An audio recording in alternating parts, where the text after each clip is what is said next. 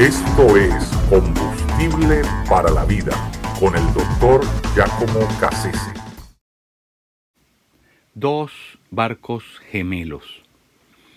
El 31 de marzo de 1909, en los astilleros de la Blue Star Line en Belfast, eh, la capital de Irlanda del Norte, comenzaron a ser construidos dos barcos.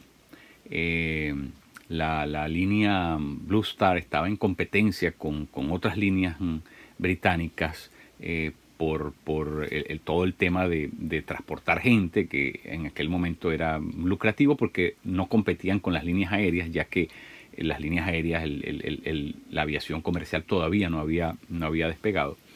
Y, por lo tanto todo se hacía con barco. Entonces eh, em, ellos mandaron a hacer tres barcos pero dos de ellos eran barcos gemelos, que realmente eran, tenían muy pocas diferencias entre uno y otro, eran casi eh, sacados del mismo, del, mismo eh, digamos, mm, eh, del mismo esquema arquitectónico, sirvió para duplicarlo en dos barcos diferentes.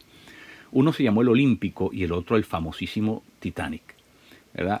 El, el, Olímpico comenzó a ser construido unas semanas antes del Titanic, en ese mismo astillero, eh, y por lo tanto salió, lo botaron al mar unas semanas antes también. Eh, y, hasta que finalmente el, Titanic, eh, todos sabemos que salió, fue botado al, mar, ¿verdad? Los primeros días del mes de, de abril de 1912 y, realmente eh, puesto en marcha el 10 de abril del 1912. Eh, paró en, un puerto francés, después fue a, otro, a, otro, puesto, a otro puerto eh, irlandés y, de ahí salía para, para Nueva York. Y en el camino, mm, solamente cinco días después, el 15 de abril de ese mismo año, 1912, fue la gran tragedia del Titanic, ¿verdad?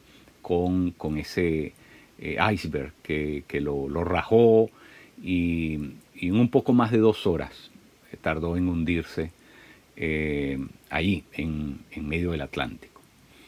Eh, lo interesante de estos dos barcos es que cuando uno compara la vida, uno que solamente duró cinco días y el otro que duró hasta el mil, eh, en, uso, quiero decir en uso, hasta el 1935.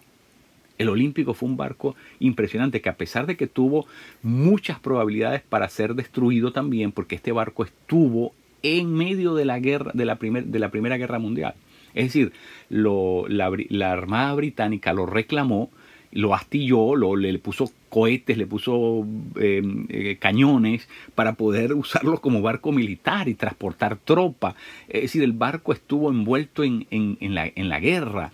Em, em, se dice que destruyó a un submarino nazi eh, que, lo, que, que, le había mandado varios torpedos para destruirlo.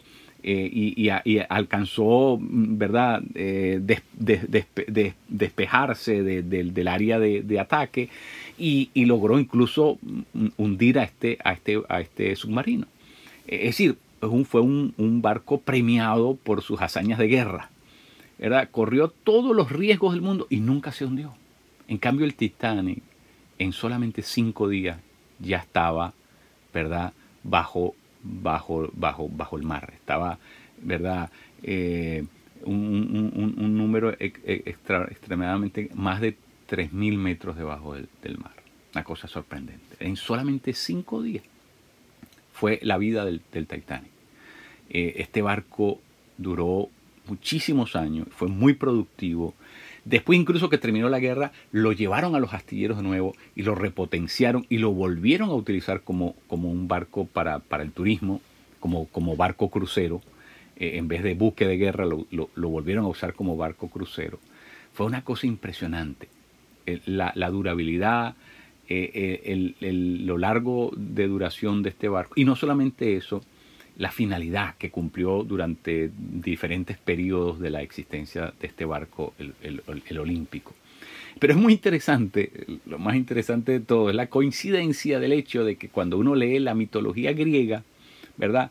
Los olímpicos, con la ayuda de Zeus, los olímpicos le ganaron a los titánicos. Que, o sea que de alguna manera, eh, si pudiéramos decirlo, eh, era una premonición o una, un anticipo, es decir, lo que estaba en la mitología griega se cumplió en la, en la realidad, en la realidad práctica porque, bueno, eso es lo que dice la mitología, los olímpicos le ganaron a los titánicos. Así que eh, el, olímpico le ganó al Titanic, ¿verdad? Eh, eh, y, de alguna manera en la historia real se, llevó a cabo ese, ese, ese hecho sorprendente. Pero también la historia bíblica nos cuenta de dos hermanos, dos hermanos gemelos, como era Abel y Caín y sin embargo uno salió bien malo y, el otro salió bueno. Eh, en otras palabras, eh, eh, hay, algo, hay una, una, analogía interesante con, estos dos barcos porque reflejan mucho eso que la Biblia nos narra acerca de la vida de Caín y Abel, estos dos hermanos, donde uno, ¿verdad? Y, el otro ¿verdad? Eh, em, tenían, tenían corazones muy, muy diferentes, eh, eh, tenían predisposiciones muy diferentes. Y, bueno, la, Biblia nos habla de, lo que pasó con, estas dos vidas.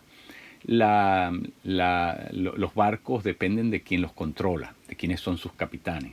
El futuro de un barco tiene que ver con la pericia, pero también con la sabiduría del capitán en poder tomar las decisiones correctas. Así que esto pasa en la vida humana. Eh, nosotros, nosotros tenemos que asegurarnos que en el barco de nuestra vida, quien esté en control del barco sea el mejor capitán. Y todos sabemos, obviamente, que no hay mejor capitán para poder eh, lidiar con los, rigores del, mar, de sus tempestades y de sus circunstancias abruptas que no dejan de sorprendernos el único que puede maniobrar en todo eso con éxito y llevarnos a puerto seguro, pues no es otro sino el Espíritu Santo. Y por eso Dios ha hecho que el Espíritu Santo resida en nosotros, para que pueda llevar nuestras vidas por el lugar correcto y pueda llevarnos a, conquistar ¿verdad? el puerto al cual Dios eh, nos invita, al que estamos llamados a llegar en esa travesía que llamamos la vida.